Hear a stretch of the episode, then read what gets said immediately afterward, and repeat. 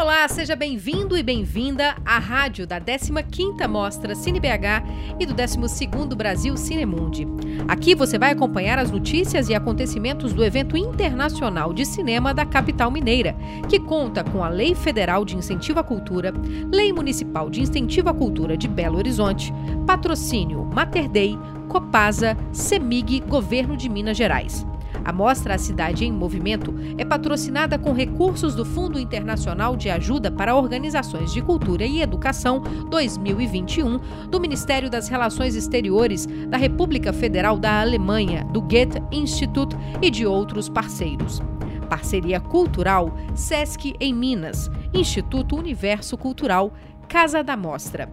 Idealização e realização Universo Produção. Secretaria Especial de Cultura, Ministério do Turismo, Governo Federal, Pátria Amada, Brasil. Olá, sejam bem-vindos e bem-vindas à 15ª Cine BH, Mostra Internacional de Cinema de Belo Horizonte, o evento de cinema da capital mineira, é o 12º Brasil Cinemundi, o evento de mercado do cinema brasileiro. Eu sou a Laura Tupinambá e vou estar com vocês acompanhando esse debate. Obrigada a todos os patrocinadores e parceiros pela soma de esforços para a viabilização desses eventos. A 15ª Mostra Cine BH e o 12º Brasil Cinemundi acontecem até o dia 3 de outubro pelo site cinebh.com.br, com acesso aberto para o mundo.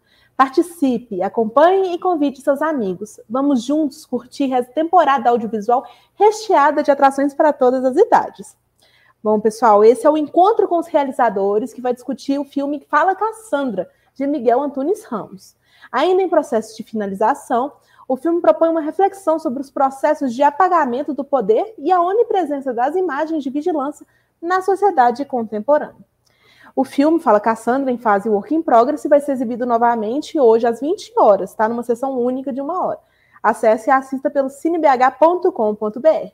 Pessoal, participa, né? Compartilhe esse debate com sua rede. Se tiver alguma pergunta a ser feita na mesa, né, só mandar aí no chat. Vamos agora receber os nossos convidados, né? É com prazer que eu convido aí para integrar a mesa o diretor de Fala Cassandra, Miguel Antunes Ramos. Olá, Miguel, bem-vindo. Obrigado, Laura, obrigado pelo convite. Que bom. Vou chamar agora o Francis Wagner dos Reis, que é curador da Mostra Cine BH, que vai fazer a mediação. Ei, Francis. Oi, tudo bem, Laura? Tudo jóia. Parabéns, parabéns Foi, obrigada.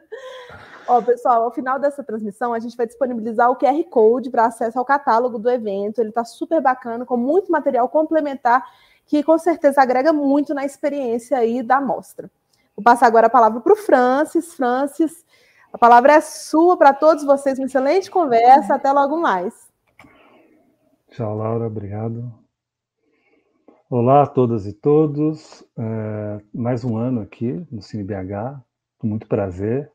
É, mostra esse ano tem o tema Cinema e Vigilância, que é um tema que, na verdade, ele surgiu já no processo do ano passado, né, da curadoria do ano passado, quando Pedro e Marcelo fizeram essa, uma, uma, uma curadoria online, né, um, a programação foi pensada para o ambiente da, da, da, da, internet e isso levou com que uh, a Mostra CineBH né, e a temática uh, refletissem um pouco sobre a presença das telas uh, na vida cotidiana,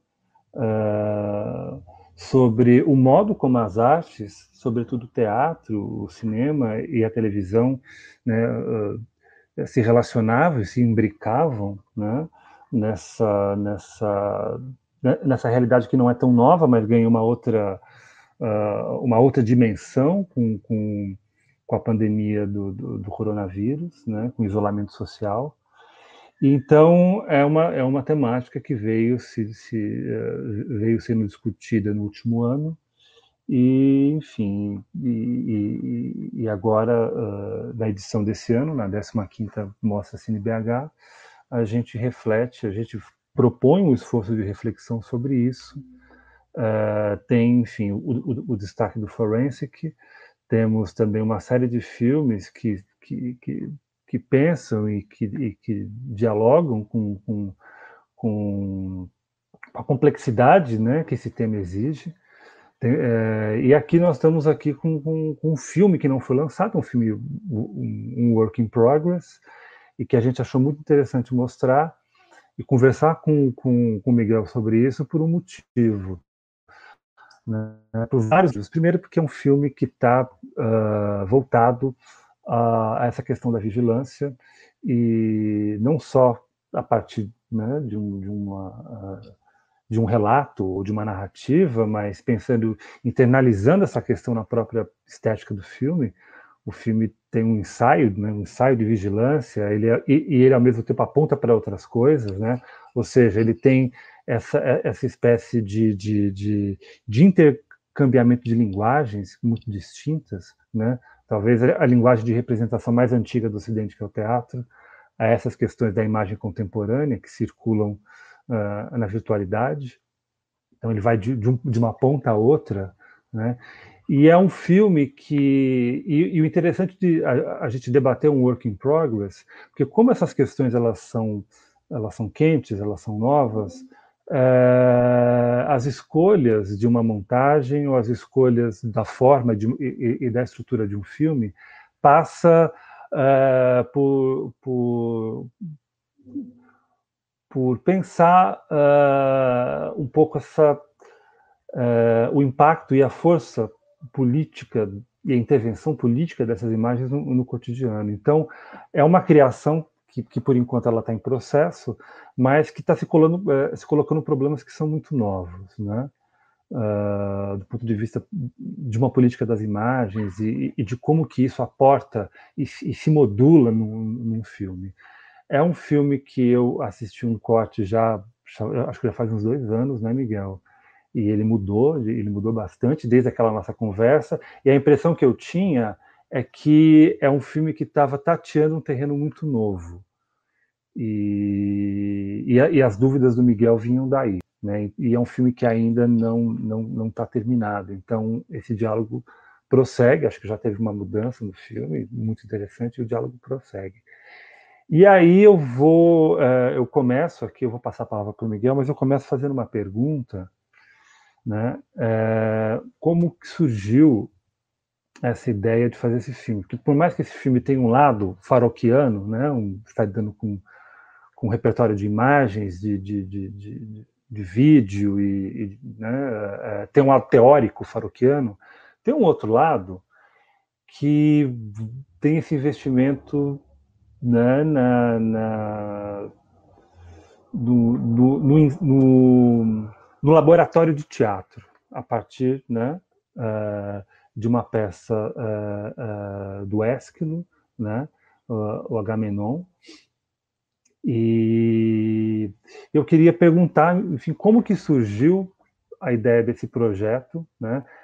É, eu acho que daí tem um fato, né, um fato concreto, real, que ha, ha acontecido ali no, no, no, durante as manifestações do Fora Temer, né, e é, como que surgiu isso? Acho que eu não vou falar, eu acho que é, é melhor o Miguel falar de, de, de qual fato que desencadeou, né, uh, essa ideia de, de, de, pensar sobre ele, e, e também como que e esse encontro com o teatro, mas eu quero falar desse conto do teatro mais no segundo momento. Então, quero mais que você fale um pouco dessa questão que nos, que nos diz respeito aqui, que é o coração do seu filme, que é essa questão da vigilância, né?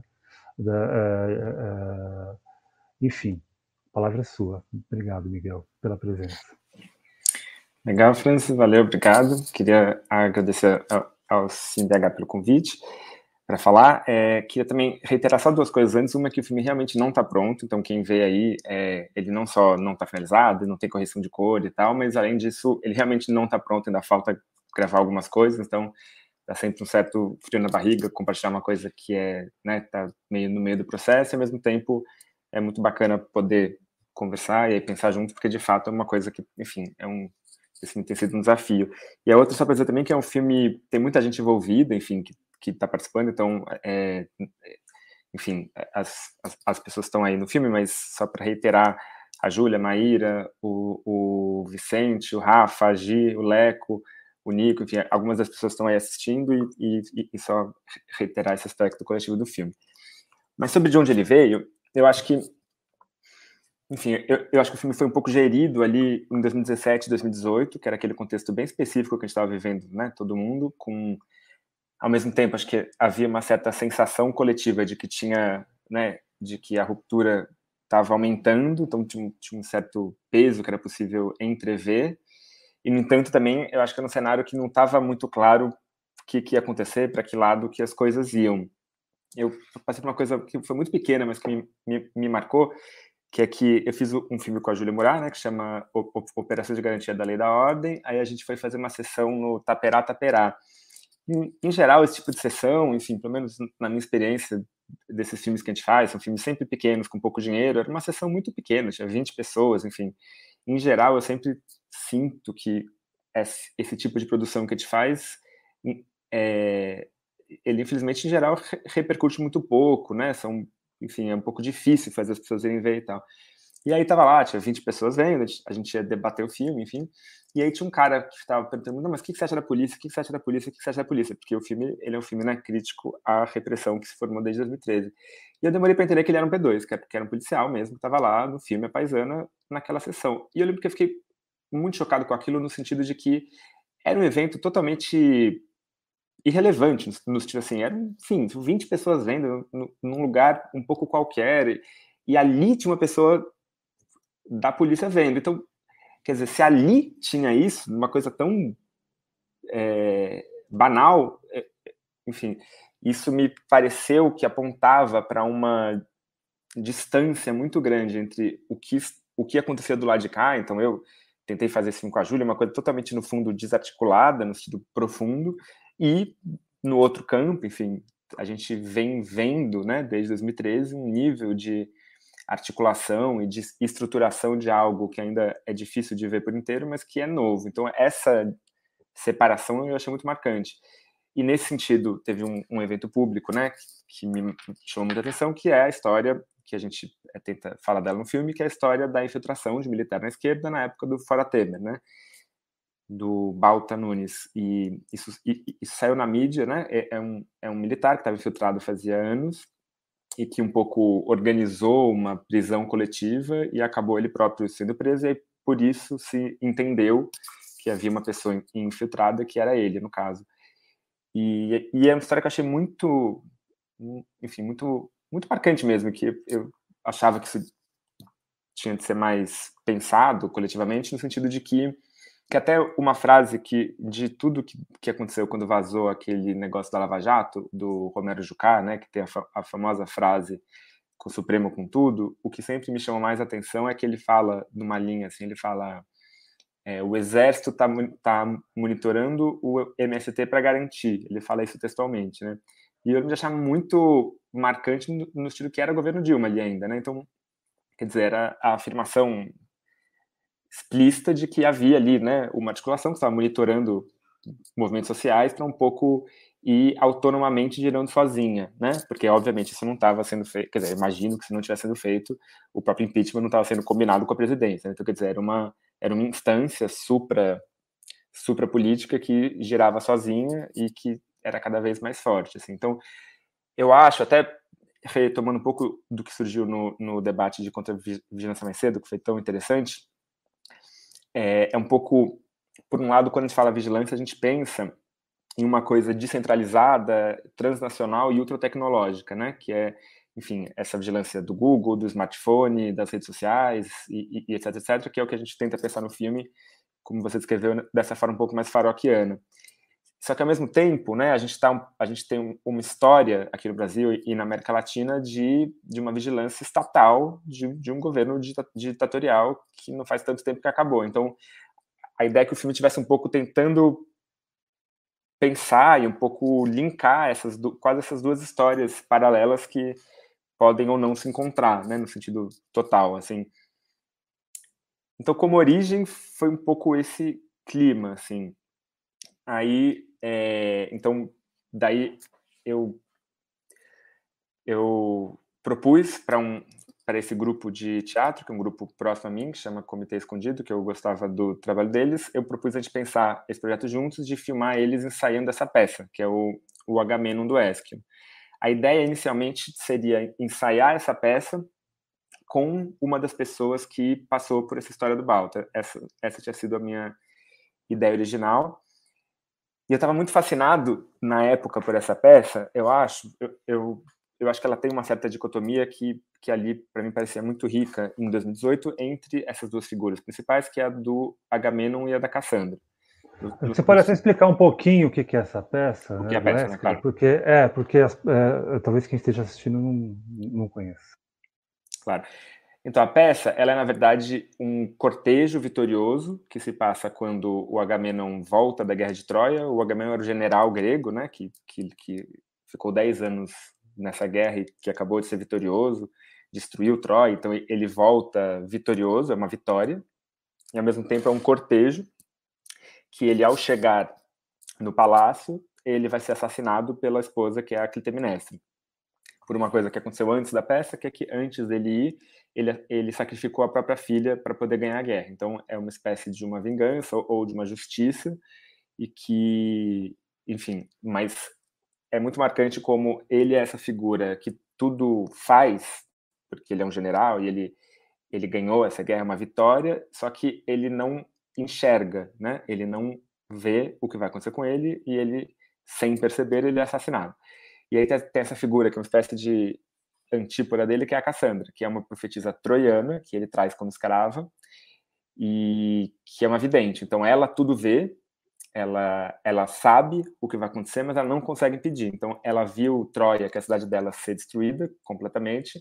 Ela falou que seria destruída, né? ela prevê e, e ninguém acredita. E durante a peça, que é esse retorno, a, a peça só esse retorno, ela prevê a morte de Agamemnon e a própria morte. Ela sabe o que vai acontecer, ela vê e ela não consegue fazer nada para evitar. Então, essa dicotomia entre é, quem age não vê e quem vê não age, quer dizer, era algo que a gente um pouco estava tentando pensar e que ali em 2017, 2018 é, parecia fazer muito sentido, né? A gente começou a pensar é interessante agora pensar em 2018, porque a gente começou a fazer o filme antes, por exemplo, do Lula ser preso, então, e a gente terminou de, de filmar a peça antes da eleição. Então, e foi um ano realmente curioso, porque não era óbvio que as coisas iam acabar como acabaram, né? É, até teve algo de surpreendente para muita gente. Assim, então, tinha algo de, ao mesmo tempo, uma sensação de que aquilo iria, enfim, de que de que a gente estava indo para um abismo e ao mesmo tempo de que isso não era inevitável, embora tenha acontecido exatamente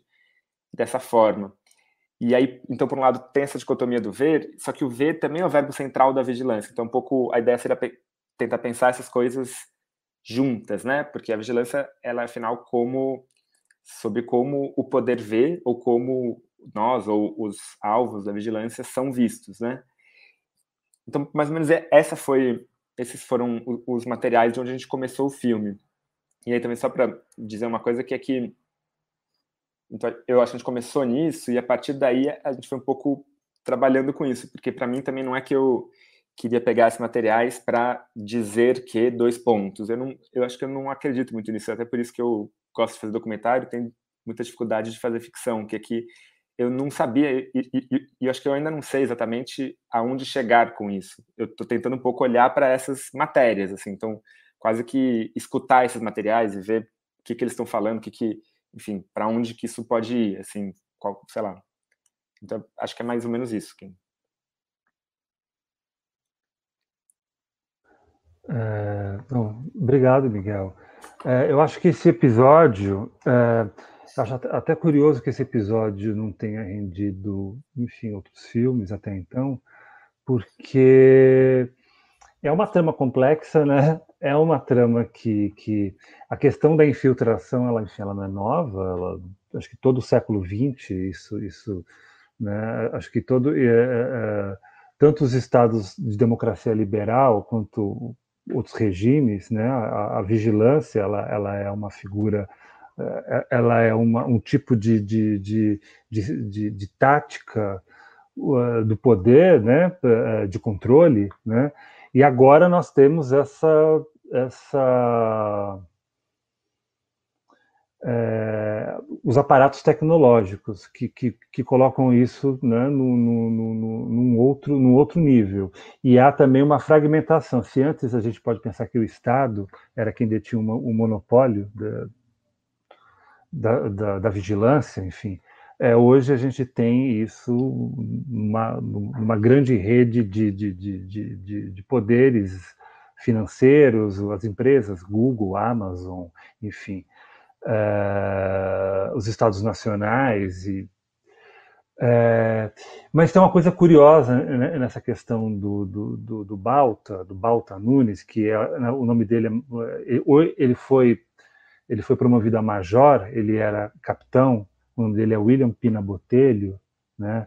E hoje é, é só botar na internet que a gente encontra as fotos dele com um sorriso sardônico, completamente diferente da figura que ele foi descrito, né? Se a gente pega as imagens, que, que é, um, é, uma coisa meio tosca também, né? É um cara de humanas, cabelo meio grande, né? E aí você vê ele com, né? ele, ele completamente mudado, enquanto Major William Pina Botelho, provavelmente ele, ele deve estar nos observando agora, é, que é que tem um lado que é de uma de uma de uma vigilância, digamos, a clássica, que é o cara que vai lá, ou seja, né, ele intervém, ele, ele, convive, ele, ele estabelece relações, ele cria, ele cria uma narrativa em torno de si e, e, e joga com isso. E, ao, e, tinha também, ao mesmo tempo, a maneira, né, o, o, a coisa da, da relação por meio de aplicativo, de mensagem, de, de encontro e tal. Né? Enfim, é, é, é uma trama bastante complexa. E, e, talvez tenha sido, não sei se foi o primeiro, mas foi um dos casos mais escandalosos dessa, dessa intervenção direta e até declarada, porque quando isso é descoberto, isso não é acobertado, né? ou seja, isso aconteceu mesmo, ou seja, é, institui-se que o Estado elegeu seus inimigos e então, eu, eu acho que é, é um episódio emblemático em que o Estado declara, o Estado, enfim, o Exército especificamente, as Forças Armadas, declaram que, de fato, uh, uh, fez a infiltração. E quando se diz isso, há um inimigo declarado. Né? O inimigo, ou seja, essa, essa questão da lei de segurança, do, do, inimigo interno, é essa doutrina de segurança que vem desde aí da, da época do, do, da ditadura, é, essa doutrina que, que, formou, inclusive, a cabeça hoje né, do generalato. E ela estava em ação nesse momento, e provavelmente esteve em outros também, nos anos 90, nos anos 2000, né? E, e acho, que, acho que esse foi o momento em que eles puseram a cabecinha para fora. E aí eu te, eu te coloco isso que, é, Miguel, que é, a gente tem ainda no episódio do Balto um pouco uma estratégia de, de infiltração clássica, né? É, e aí eu queria te colocar um pouco essa questão, porque o seu o saio de vigilância do seu filme, ele, ele, ele parte para os aparatos tecnológicos, né? Mas o caso do Balta ainda tem é, é um live action, né? não é um é, e eu queria entender um pouco como que você vê a relação entre uma coisa e outra. E depois, se, se você quiser, a gente até já pode exibir, né? O, já passa do Balta, né, de, de você contextualizar isso para a gente, né, e, é, responder essa questão que eu te coloquei e pensar isso, né, uh, como ponto de partida para tratar dessa questão da vigilância, que depende dos aparatos. Legal. É, eu acho que, digamos, o filme é umas coisas se relacionam, né? assim, eu acho que o filme a gente está um pouco não tentando exatamente falar desse caso do Balta, mas partir dele para chegar em algo que a gente ainda talvez não consiga ver completamente, né? Mas que é esse cenário um pouco sombrio que a gente tem à frente, assim. Então, eu acho que essas coisas, de fato, concretamente, esse caso do Balta, ele é um caso de uma vigilância, ele tem aspectos quase primários. Quando você lê as matérias, tem tem algo quase tosco na narrativa, né? Isso foi muito relatado por algumas mídias muito importantes, tem algumas matérias da agência pública da Ponte muito elucidativas, enfim, quem tiver curiosidade pelo Google é fácil de achar. É, mas, claro, isso, digamos, eu acho que o filme, ele se baseia um pouco nessa dupla narrativa, e eu acho que é, não, é à toa, porque também, até vendo os vídeos do Forensic, que são aqui da, que estão na mostra, que são sensacionais, incríveis, é, é um pouco estranho ver isso do, é, estando no Brasil, né? Porque lá eles estão um pouco analisando essas imagens ultra tecnológicas, eles próprios com uma possibilidade tecnológica imensa, incrível, admirável de ver. Eles pegam, é, remodelam, pegam um vídeo, conseguem quase que recriar um vídeo, uma coisa que uau, é sensacional, só que ao mesmo tempo, aqui, vivendo aqui um pouco, tem uma outra história de vigilância que, que eu acho que o filme está tentando conectar. E aí, seria possível dizer que as duas histórias não se comunicam, ou seja, que a vigilância estatal barra militar que tem aumentado desde de 2013, acho que não é desde os anos 80, acho que 2013 foi um marco, a gente também acho que é importante ter isso na cabeça e tal, mas que essa história não tem nada a ver com os aparatos tecnológicos essa espécie de uma infraestrutura é, de vigilância que vem sendo criada fora do Brasil, né, que tem a ver com, com as redes sociais, com, com o que se convencionou chamar capitalismo de vigilância.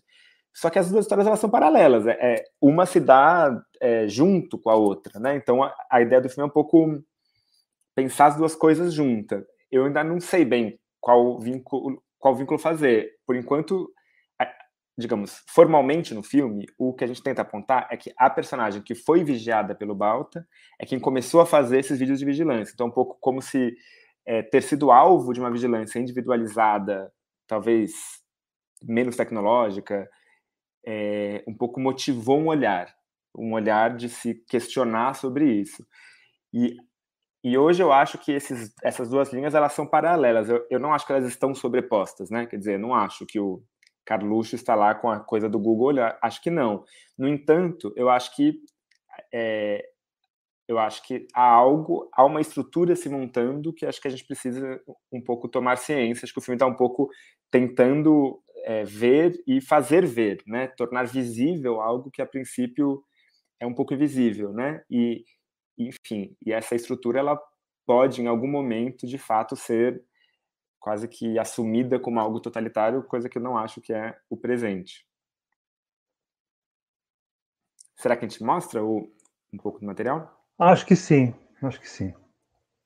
Tá, então eu acho que eu vou mostrar três trechinhos curtos, um bem curtinho, só de um trechinho da peça, só para mostrar um pouco o tipo de coisa que a gente estava fazendo, que eu acho que, só para dizer que a peça a gente tentou trabalhar tanto com alguns trechos do texto, quanto com algumas que a gente chamava de tentativas, sobre que eram um pouco formulações até contraditórias, dialéticas, sei lá, sobre cada personagem. Então, essa é uma delas.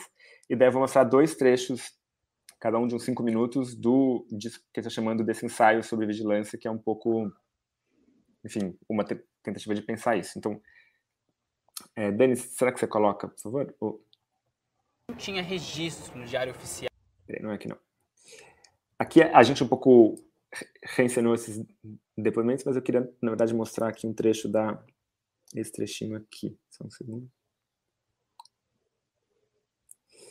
Tá, então eu vou passar, tá? Esse primeiro trecho, que é um... Quer dizer, a gente estava aqui... Vou pôr de um pouco antes só de um deles dando um trecho da peça e aí a gente passa para isso que eu estou chamando dessas tentativas. Então eu vou pôr aqui do meio mesmo, só para que por conta de uma mulher tombou. Esse é o trecho do Recebeu o monstro agir. O cavalo contendo soldados sedentos de sangue. E enfim, o leão régio pôde saciar sua sede de sangue.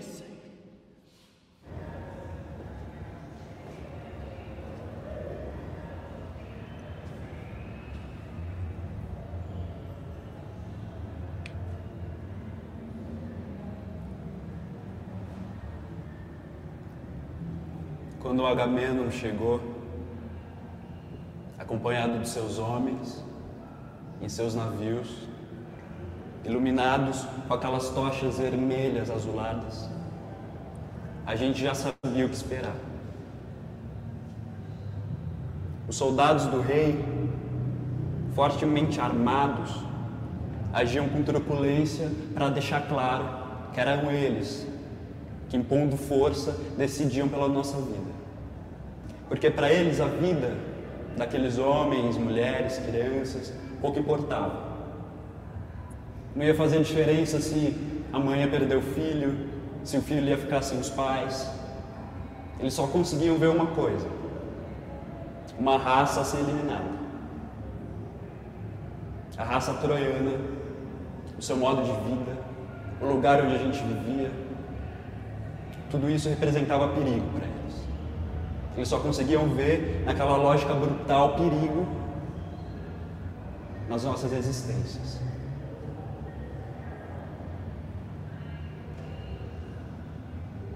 Agamenon e seus homens, quando foram embora, eles acharam que tinham acabado de vez com a gente. Só que alguns de nós resistiu, escapou com vida e agora está construindo uma nova cidade. Com seus corpos, com os nossos corpos, a gente está construindo uma nova vida, um novo modo de viver. E um dia a nossa cidade vai ser muito maior, muito mais forte do que todo o Estado grego. Bom, eu vou pôr aqui agora o trecho do desse ensaio, Ah, isso pra- o primeiro trecho, só para ressaltar que esse isso ensaio ele foi inteiro feito com, o, com, com duas pessoas específicas, que é o Leco, que acho que está aí assistindo, bom, e o, e o Nico. Só, enfim, para colocar isso, tá? tem o dever Peraí, de deixa eu só um pouco mais na frente. Difícil. Aqui, tá. Então vou pôr daqui, tá?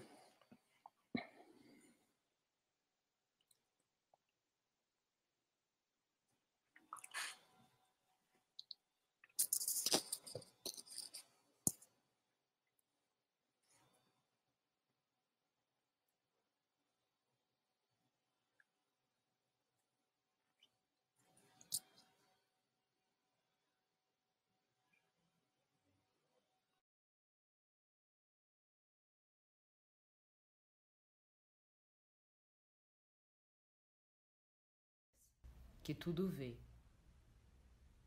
A história do risco de É, eu, eu tinha tirado o som sem querer, desculpa. É, tá sem som. É, agora eu pus.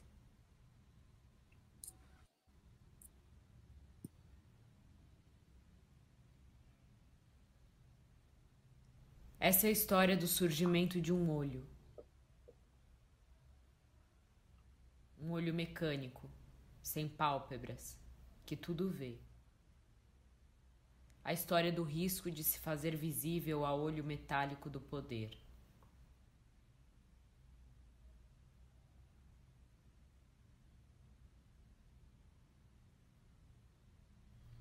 Como a polícia fotografa um rosto? De frente, de forma estática, sem demonstrar emoção. Aqui, essa mulher se sabe fotografada. Ela se vira, se contorce, ela chora. Ela modifica seu rosto de forma a ficar irreconhecível. Os braços do policial buscam conter seus movimentos. Em vão. A foto resulta inútil.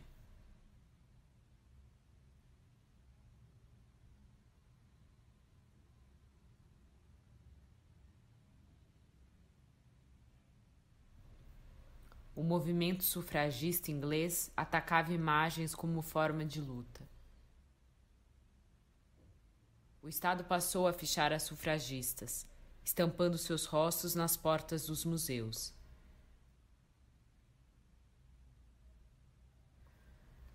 Grace Marcon foi presa por atacar pinturas da National Gallery.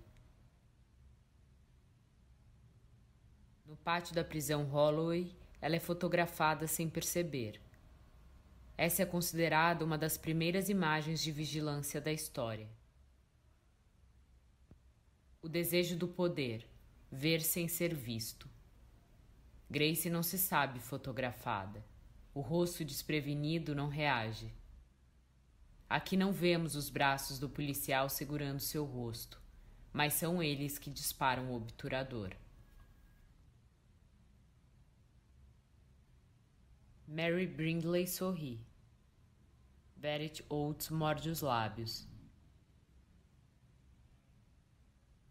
Parecem imagens banais, mas foram todas disparadas pelo braço de um policial.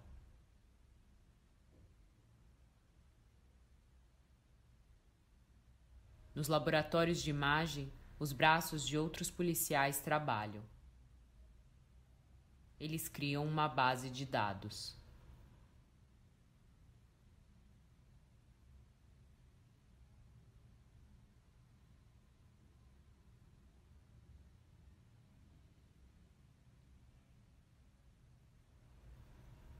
Mas nem tudo se registra. Evelyn Manesta também foi presa por destruir pinturas. Foi fotografada, numerada, fichada. Mas seu rosto parece contorcido. Nessa foto, o braço do policial foi apagado.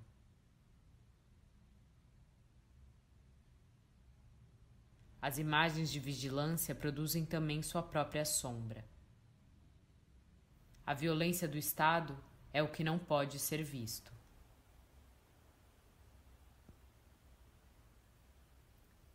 Caramba, Rafa. Bom, e agora eu vou por aqui o último trechinho, de quatro minutos, que é um pouco o final desse, desse raciocínio por enquanto.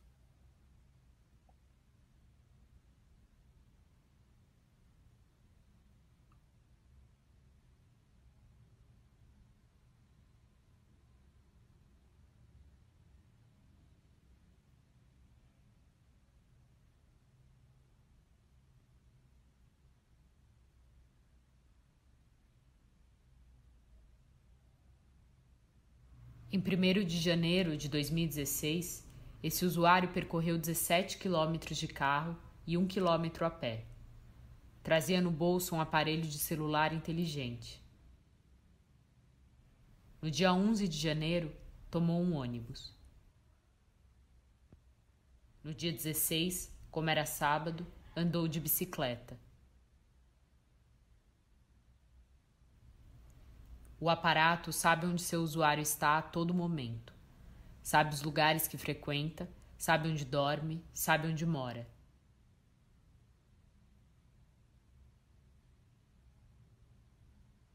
O aparato controla o usuário de dentro de seu bolso. Ele sabe também quem são seus amigos em redes sociais, quem são seus contatos mais frequentes, o que procura nos sites de busca. Ele sabe qual o seu rosto. Hoje, nós carregamos o braço do policial no bolso.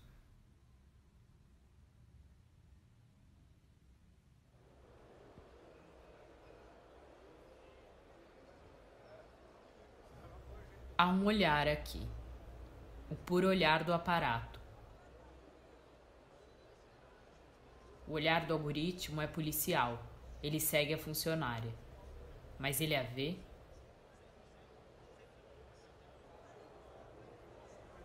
O computador lê gênero, faixa etária, se usa óculos. Para o aparato, o rosto é uma equação. Mas e para nós? O que é para nós um rosto?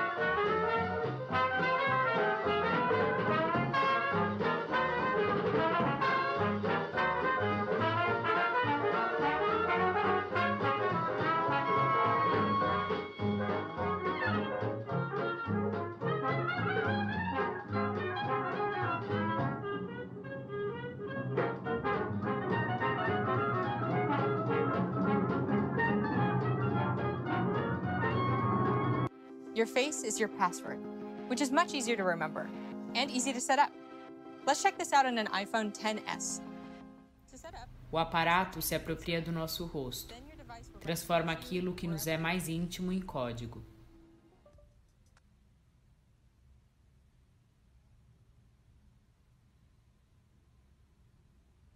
Mas se ele pode ler um código, por que não poderia escrevê-lo?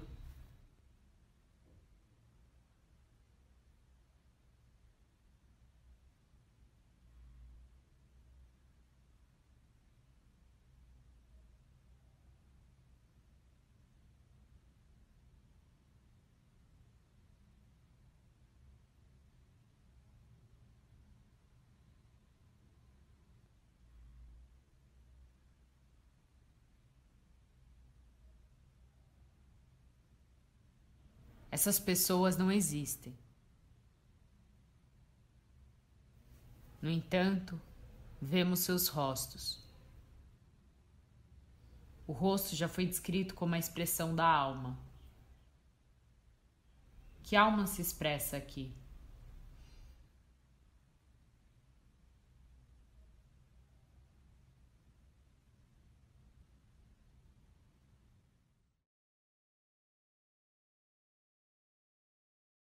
É isso. Acho que é isso que eu ia mostrar. É, obrigado, Miguel. Quem tiver online e tiver perguntas, comentários, pode escrever no, no, no chat aí do, do, do, YouTube que a gente que eu passo a pergunta aqui para o Miguel, né? A gente coloca na tela também, tá? Então é, a gente já está abrindo assim intervenções, perguntas. É, eu tenho uma questão, Miguel, com relação a isso, que me parece, assim, tem a questão da vigilância, mas do que, que ela implica, né? Eu, eu fico pensando que o que liga, aí até queria depois pensar um pouco o, o, o Agamenon, mas é, o, que, o que relaciona, por exemplo, a, o, o caso do Balta, né, uh, não, do William Pina, né, do coronel capitão, eu não lembro, William Pina Botelho, vulgo Balta Nunes, é, e, e, e, essa discussão sobre, sobre a vigilância no, no, no, no universo virtual é justamente a, a invisibilidade do aparato, né? Uh, do aparato de vigilância. Então, você dá alguns exemplos ali do início do século XX, em que aquelas mulheres não sabiam que, que estavam sendo fotografadas. Né? Então, essa ideia de que nós não sabemos que, que uh, quem, quem nos observa ou quem captura a nossa imagem para um uso específico, justamente, uh, especificamente um uso que vai cercear a liberdade de ir e vir, e, e enfim, é, eu acho que é essa questão moderna, moderna no sentido mesmo da máquina, né? É, é de um controle, né, é, por intermédio da máquina. A impressão que nós temos, a impressão, porque não é bem assim que funciona. É um pouco, mas a impressão que temos é que esses dispositivos contemporâneos é, é um pouco a máquina é, a gestão da, da, da, da, máquina por si. Claro que ela ela está ela, ela tá em função né, de, de algo, ela não está em função de si própria, mas ela funciona, é um, é um, é um aparato que não é que não tem alguém ali atrás, né, capturando as imagens, mas certamente tem, tem, tem algumas pessoas que, que gerem isso, né, que organizam, enfim. Mas ela, a máquina por si, ela consegue criar uma rede de vigilância que é, é, é, impensável do ponto de vista humano. Você teria que contratar um monte de gente para fazer isso. E a máquina faz isso. Então, eu acho que o que liga o caso do Balta e, e, e, e essas, uh, esses dispositivos mais contemporâneos, enfim, sobretudo das empresas e dos governos de hoje, né, da maneira como a gente vê isso, é essa invisibilidade que permanece. A qualidade de invisibilidade ela muda né?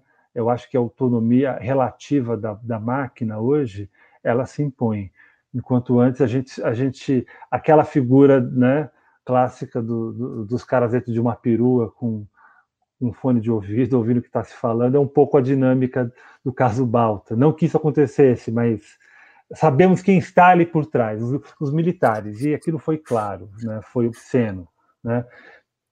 É, então, eu acho que o, o que e aí tem uma questão que é interessante aí sobre o Brasil, especificamente, no caso Balta, é que é, a gente é como se a gente estivesse vivendo ainda uma espécie de desdobramento tardio da Guerra Fria, né? Toda a lógica, né?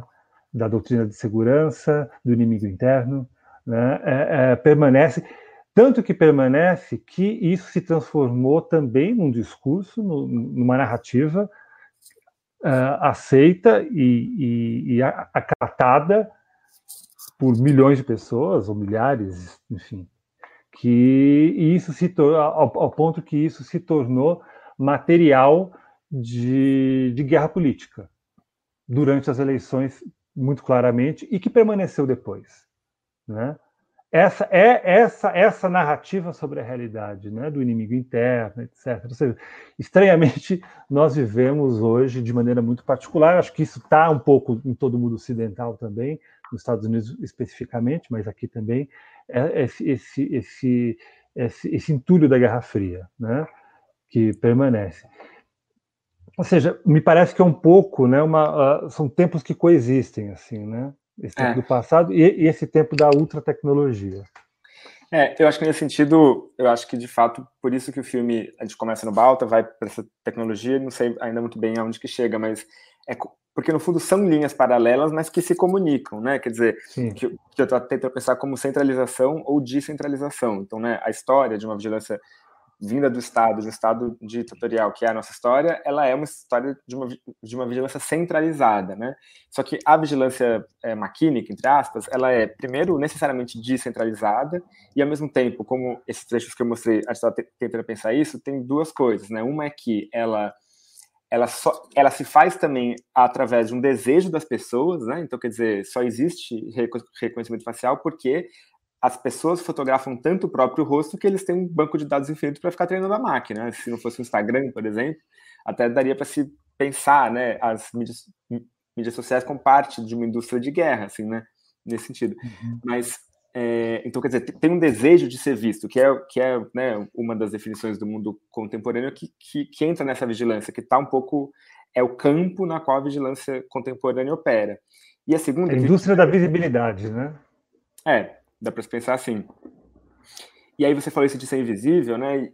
E é um pouco o que a gente está tentando pensar no fim, quer dizer, essa hiperprodução de dados, ela é invisível, não é que ela é invisível, mas é impossível para um olho humano ver, né? Então, quer dizer, é um aparato que ele realmente é não humano, porque ele é inapreensível, né? A quantidade de dados que se gera de uma pessoa é, diariamente, né, né, nessa ubiquidade das redes, como chamam, né, que em todo lugar tem dados sobre você, onde você vai, seu celular, não sei o que, não sei o que, isso é inapreensível para uma pessoa. Então, é, é uma máquina que gira sozinha, né, e isso é, é um pouco novo mesmo, né, o, o reconhecimento facial é isso, é uma imagem que se lê, né, é uma câmera que produz uma imagem e lê a imagem ao mesmo tempo, né, não, não é que ela filma para o outro ver. Então, esse mundo eu sinto que quem melhor descreveu ele foi o Farok, nos vídeos ali dos anos 80, mas, enfim, ele infelizmente morreu, mas ele agora parece que é uma consolidação de algo que é o que ele descreve, né, nessa imagem técnica que vai se, se autonomizando. E agora, se você pensar que você tem drones que atiram sozinhos, né, que é o ápice uhum. disso, né, a própria imagem produz, porque ela filma, lê e,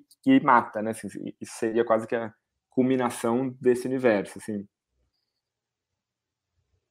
É, e, e, a gente pensa nisso que você está falando, porque é, enfim, é um, é, um, é, um, é um cenário de ficção científica, né, a autonomia da máquina, né, é. que, é, juntando isso com essa, com essa figura, por exemplo, do Balta, e é engraçado, porque é uma figura do passado e do futuro, né, que, que, que, que, que no caso, por exemplo, concreto de, de um processo histórico que nós temos nos, nos últimos anos, se, se relacionam, né, tem, eh, são intercambiadas, tem uma coisa ali que se relaciona, um certo imaginário herdado desse passado, Guerra Fria, assim, fantasma do comunismo e, e, e, e mesmo a recusa à modernidade, né?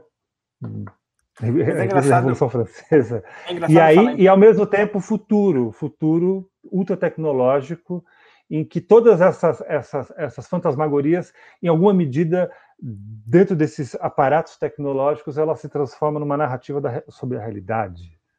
Né? É. Mas é engraçado falar em passado, porque também é um pouco como se o futuro fosse ser melhor. A gente não sabe o futuro, né? É um pouco. Não, claro que não. assim, né? Ah, em pleno 2021 e não sei o quê. Falou, é, quem disse que 21 é, vai ser melhor que 19? Pode exatamente. ser que não, né? Tem algo no sentido. Eu, eu fico pensando isso, que, de fato, né? A gente fala, pô, imagina, você falou ainda Guerra Fria. É, é, é engraçado as palavras, né? Tem uma palavra que a gente sempre falou, a gente, assim, as pessoas em geral, que é esses entulhos da ditadura. E é uma palavra curiosa, né? Porque ela quer dizer que é algo que sobrou e que poderia sair. O entulho você tira, pode demorar, mas ele. Uhum. Só que talvez não fosse entulho, talvez fosse uma estrutura, né? Talvez fosse o, o, o pilar. É, quer dizer, você não tira um pilar, né? Então, e nesse sentido, claro que é uma imagem do passado, eu te dou razão, a do Balto. Ao mesmo tempo, sei lá, né, assim, se você vê o, essa coisa, o Trump, por exemplo, né, e a tentativa que ele fez de golpe esse ano, era um pouco, se você pensar que ele, né, ele, ele é o Twitter, ele governa pelo Twitter, quer dizer, parecia ali haver uma possibilidade de uma forma de, de poder realmente uhum. totalitário por essas mídias descentralizadas e tal, nova, e que, se você pensar muito concretamente, que o Steve Bannon, né, que quem arquitetou a vitória dele, está vindo aí para eleição, quer dizer, as coisas elas estão realmente tem uma disputa global que está acontecendo aqui, né? E também só para lembrar uma coisa que é que o Brasil ele é uma espécie de vanguarda sempre, né? No sentido, o, por exemplo, o, o, nosso golpe militar foi o primeiro da América, né? E, e, enfim, nos 20 anos seguintes, os países um pouco, infelizmente, caíram na mesma onda que a gente. Então, enfim, tomara que a gente não seja uma certa vanguarda da extrema-direita global, mas essa disputa que está vindo aí, ela, ela parece apontar para algo assim, né? É, gente é sempre laboratório. É, o Pedro colocou duas, uh, ele fez duas observações aqui, o Pedro Butcher, um, um, dos curadores da CNBH, ele disse o seguinte, primeiro ele disse, Miguel, você falou uma coisa importante, os dados são produzidos. Produzidos aqui sendo a palavra-chave, não brotam. Ou seja, eles não, eles, eles não funcionam sozinhos, né? E aí ele continua. Então, apesar de ser maquínico, tem sempre um lado humano. Então, é, é, não são neutros e também precisam chegar a um olho humano e ser interpretados, exa exatamente. Apenas jogamos pensamentos aqui.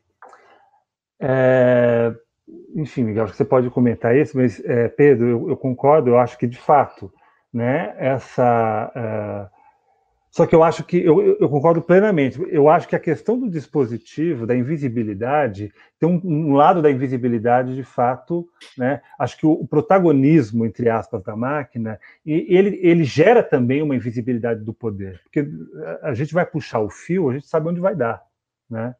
É, é, é, das grandes corporações, né? no, no, no no, no, no, nos governos e, e sobretudo, nas, nas, grandes corporações, né? nessas figuras do, do capitalismo tardio, né? do capitalismo financeiro. Então, acho que está aí. Só que, é curiosamente, a gente tem assim. É, é, é, essas figuras, né? O, o, os aparatos tecnológicos, as grandes corporações, o capitalismo tardio. De fato, você tem é, é, um olho humano como você disse, Pedro, que interpreta, né, que organiza, né, tá em, é, não está em função de si próprio, né, não é algo que funciona em torno de si própria, é, plenamente autônomo e não humano. Ou seja, tem, mas isso, isso se torna cada vez mais invisível. Né? Eu acho que isso está se tornando visível, enfim, né? acho que hoje é, essas figuras dos grandes bilionários acabam sendo um pouco essa representação, né? Uh, enfim. É, não, eu acho, eu acho que faz todo sentido esse comentário, quer dizer, tem, tem muitas discussões contemporâneas sobre como o reconhecimento facial ele é racista, né? Tem, tem, tem vários uhum. casos de pessoas presas é, que, pelo reconhecimento, em geral pessoas negras, e que, enfim, que na verdade tem a ver com o fato de que está é, tá se re, replicando algo que, que, que, já existia, né? Então é uma atualização tecnológica de uma base social que é, como a gente sabe, enfim, racista, machista, patriarcal, etc, etc, e que, no caso, isso também está nos dados, né? Então, tem mais Sim. fotos de pessoas brancas sendo que as máquinas trabalharam, logo elas são mais acuradas para um rosto branco do que para um rosto negro, e isso gera, se você pensar que o reconhecimento seria uma futura fonte de se prender pessoas sozinho, né, no sentido de que a própria prova é a máquina que dá, isso é um problema é, muito sério. Tá? Então, concordo, claro, é, no fundo, né, esse aparato todo, ele, ele é uma ele é uma formulação tecnológica de um modelo pré-existente. Né? Exato. É, então, com certeza, é, uma, é, um, é um bom comentário mesmo. É, tem algo, voltando para a peça também, que é. Porque também não é que. Enfim, a peça tem essa dicotomia de duas insuficiências, porque os dois são assassinados, né? o Agamenon e a, e a Cassandra. Cassandra. Mas essa relação entre, entre ver e agir, assim, e enfim, e sei lá, é um pouco a gente também em um dado momento desse processo longuíssimo de fazer o filme, a gente também entendeu que não é que que o ponto de vista do filme não deveria ser o de nenhum deles. Um pouco a gente está um pouco por isso que a Cassandra é uma personagem desaparecida no filme, né? Ela manda é, mensagens, ela manda esses vídeos, ela manda reflexões, mas não é o ponto de vista do filme, porque eu acho que é um pouco é, também não é, enfim, é até engraçado, porque é uma coisa que o Brasil inteiro viveu. Acho que muita gente talvez tenha isso. Eu tenho alguns amigos que sempre eram, eram pessimistas, eles sempre acharam que tudo ia dar errado, e, e no caso eles tinham razão, porque tudo deu errado, né, assim, de uma forma incomensurável, né, seria difícil alguém imaginar o tamanho do que a gente está vivendo agora, ainda mais com a somatória né, da, da Covid com o Bolsonaro. Ao mesmo tempo, não era dado que ia ser assim, né? não era óbvio, não era, não estava escrito. É, é, foi um processo no qual todas as forças participaram, né? Então, as que viram e as que não viram, sei lá. Então, tem algo enfim, eu acho que esse vai ser um filme que não vai, no fundo, chegar em nenhuma conclusão. A gente está um pouco tentando colocar esse problema, que eu acho que ele é um problema que, que comunica dois tempos, um pouco isso está falando, né? É, é, até engraçado que o cyberpunk em si, que é uma, né, é uma espécie de uma estética que tem a ver com isso, ele é uma relação de passado e futuro, né? Porque ele é também um mundo inteiro futurista no sentido tecnológico, mas que a estrutura é de uma barbaridade total, né? Até tem, tem um trecho que, da parte de ensaio que a gente tentou pensar isso, que é, a gente está sempre falando de uma tecnologia de, de vigilância, né, de uma tecnologia uhum. de registro. E aí tem uma foto que a gente usa que é de um militante desaparecido, né, dos anos 60, da ditadura. E, quer dizer, é uma, é uma tecnologia de registro, então, enfim, um aparato com uma, com uma tecnologia de repressão bárbara que, que, que, que o Brasil criou, né? Quer dizer, criou não, mas aplicou entre outros lugares. Então, é, é uma espécie a vida que ela sempre tem uma certa relação entre tecnologia e barbárie, né? E aí a gente está um pouco tentando, acho que faz parte tentar ver isso nessas imagens e nesse aparato contemporâneo também.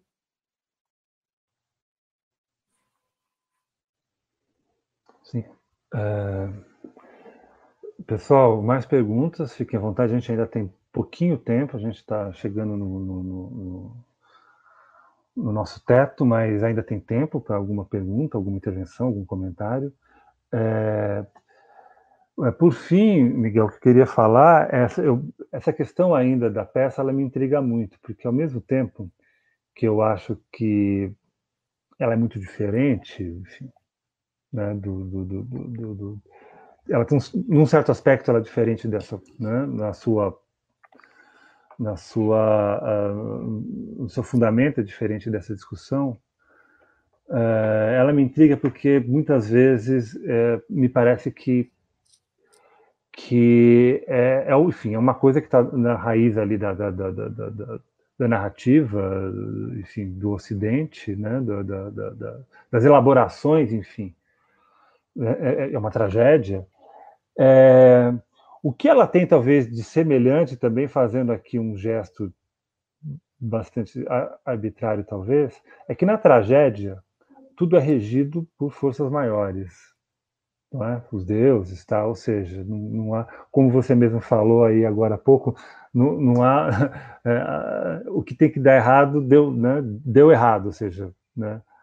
É, e, e, a tragédia é basicamente isso: a, a, a, impossibilidade de fugir desse destino que é determinado por forças maiores, que nós não controlamos, né?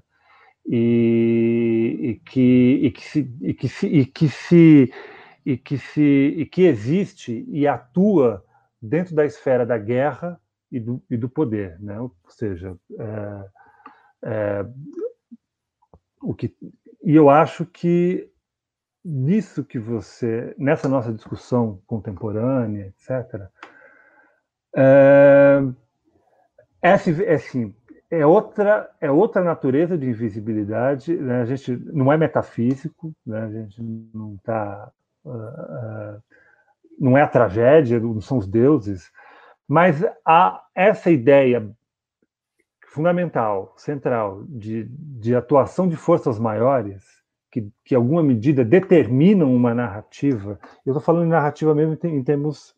Uh, se usa muito essa palavra narrativa hoje para falar de versões sobre a realidade. Eu estou falando narrativa enquanto construção. Né?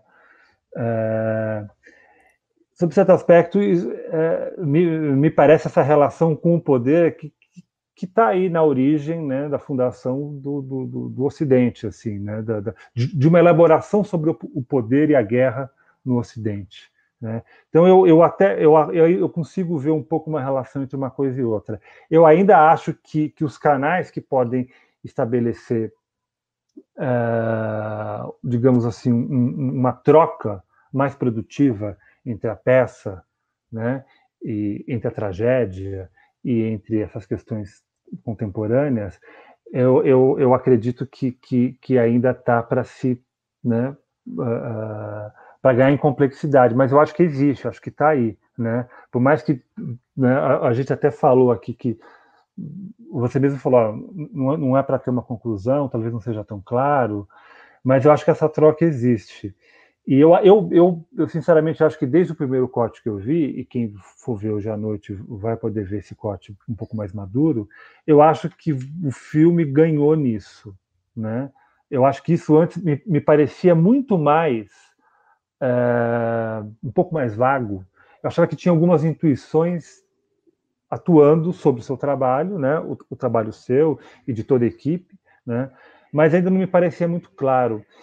E eu, eu lembro que quando a gente viu, não sei se você lembra, eu falei assim, é, é, talvez precise de um tempo maior aí de, de, é, de reflexão, porque algumas coisas eu, talvez não venham de vocês. E, e, eu acho que talvez o nosso processo histórico desde então, talvez esteja te dando outros materiais de reflexão, né, e colocando isso de, sob uma outra perspectiva, que talvez aquele momento que você começou a fazer o filme ainda não era muito claro, né? Então é, eu, eu, eu acho que o tempo de maturidade desse processo, né, já que a gente está falando de um work in progress, ele, ele é menos determinado, né, pela inteligência do, do, do artista ou pela perspicácia, mas muito é, em esperar esse tempo de maturação que talvez te dê outras ferramentas. E eu acho que é isso que está acontecendo, né? Porque o filme ele tá, ele tá, ele deu um salto é, em comparação com aquele corte que eu vi. É, que me parecia de fato muito estanque, tudo era, era um pouco estanque. É. Tinha, tinha alguma coisa atuando ali, mas era mais estanque. Tinha algo que, que, que, você usou uma palavra lá atrás que ficou na minha cabeça, que é que você achava que não tinha mediação. Essa palavra ficou Isso. na minha cabeça. E acho que em, em relação a lá atrás, agora tem quase que tem um fio que une tudo, que é um fio que antes não tinha, né?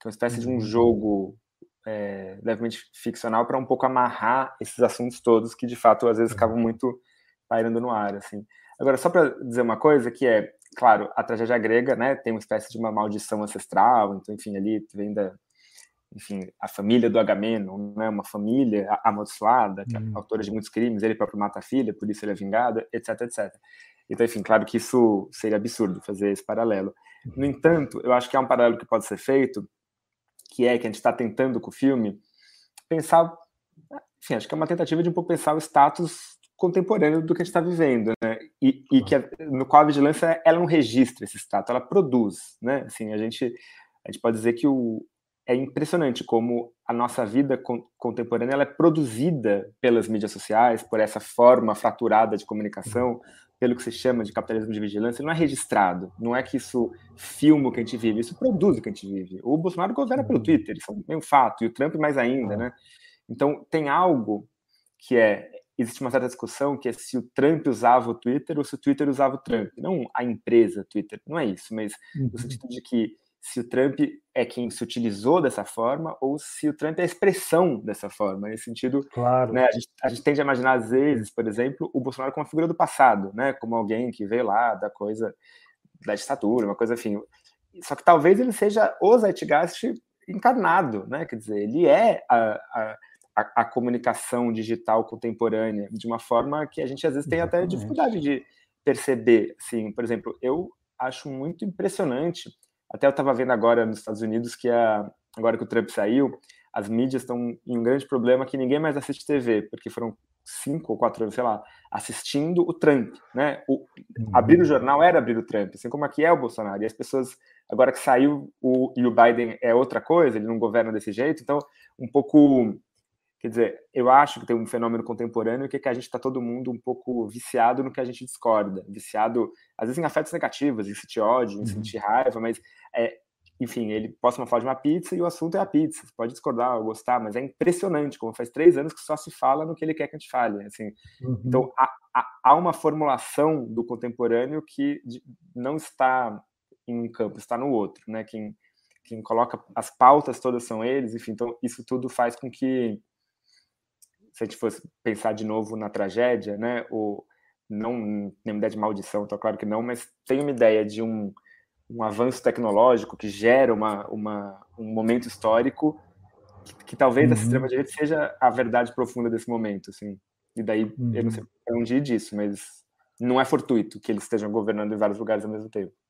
É, é expressão radical, né? A gente pode pensar, aí é uma hipótese que para mim ela é ousada e, e, dolorosa ao mesmo tempo, que eles são a, a, a radicalidade do, do espírito de um tempo, né? porque esses procedimentos de linguagem, de linguagem mesmo, né? não estou falando de, uh, de linguagem, terminologia, é, a performance, por, por, exemplo, que se dá individual, enfim, uh, e, que se alaça por uma coletividade de, de avatares, essa performance, né? É, de linguagem, né, uma certa noção de radicalidade que a extrema-direita representa com muita força, como você falou, a verdade profunda, acho que, acho que foi isso que você falou de um tempo. Eu acho que é isso mesmo, acho que, que a expressão de, do espírito com radicalidade, espírito de um tempo, porque a gente pode ver isso disseminado, disseminado, né, na, na, em todas as performances dos avatares, sejam reais ou sejam de, de, pessoas que existem, que tem um documento, uma casa, ou seja, um bots, né, é, que estão aí na internet. E, é e por que, que eu falo que é doloroso? Porque isso não está só no campo da direita. Né? Essa, é esse tipo de. de é. Exatamente, é uma forma de comunicação. Eu acho que não dentro da questão das redes, das redes sociais, mas na relação de política e linguagem, Paulo Arantes, não sei se você hum. viu essa. Teve, tem um debate de, de umas três horas do Paulo que ele fala justamente sobre isso. O que volta para a ideia de ver um pouco, né, no, nesse livro que é, que é muito bom, que é o capitalismo, o surgimento do capitalismo, o, a era do capitalismo de vigilância, é, da Shoshana Zuboff, é, é um livro Sim. recente muito interessante. Ela descreve um pouco o mundo contemporâneo como uma, como uma vida da colmeia. Ela pega essa imagem né, das abelhas, no sentido de que é, a ação de uma é muito mediada pelo olhar das outras, então todas agem em bloco. E ela descreve, ela, ela, ela até fala, se você quer saber como é viver na, na comédia, pergunta para os adolescentes, no, no estilo de que, em geral, pessoas mais ou menos da nossa cidade, a gente vivia como adulto né? antes disso, então há algo, muita gente entra e sai, tem gente que fica o tempo inteiro, sai, fecha uma rede, abre outra, não tem rede, sei lá mas aí ela pega um pouco pessoas de 14, 15 anos, e aí tem umas, umas pesquisas lá, lá nos Estados Unidos de pessoas que estão criando a própria subjetividade sempre sob o olhar dos outros. Então, Exato. há algo na vigilância, independente de centro, Isso. de poder, de Estado, mas que é que a gente está, a gente está construindo uma sociedade que se desenvolve sob a égide de, de ser vigiada por nós mesmos. E aí cada pessoa, mesmo sem querer, pode ser o vigilante do outro, mesmo sem dizer nada. Às vezes é só a foto do WhatsApp, quer dizer, a vigilância nos traz um afeto contemporâneo básico de comunicação. Né? Exatamente. Não, ótimo, Miguel. É, como a gente não tem mais um, nenhum comentário aqui, eu acho que esse, isso que você falou agora no final é um ótimo encerramento né, da vigilância, como que foi que você falou, como um afeto contemporâneo? É, acho que sim. Eu, não, eu achei incrível. Eu, acho que a, eu, eu, acho que a formulação é, é, incrível, acho que ela é, é essa mesma. E aí eu quero que você, enfim, convide a, a quem estiver nos assistindo a ver, né, antes da gente encerrar, a ver Falar com a Sandra, então, por favor. Claro, então o filme vai estar disponível daqui uma hora e 45, né, às 8 horas aqui nesse mesmo link, não? Ou é no, no, no link do site, né? No... Sim, no link do site da, da Cineop, né? CineBH.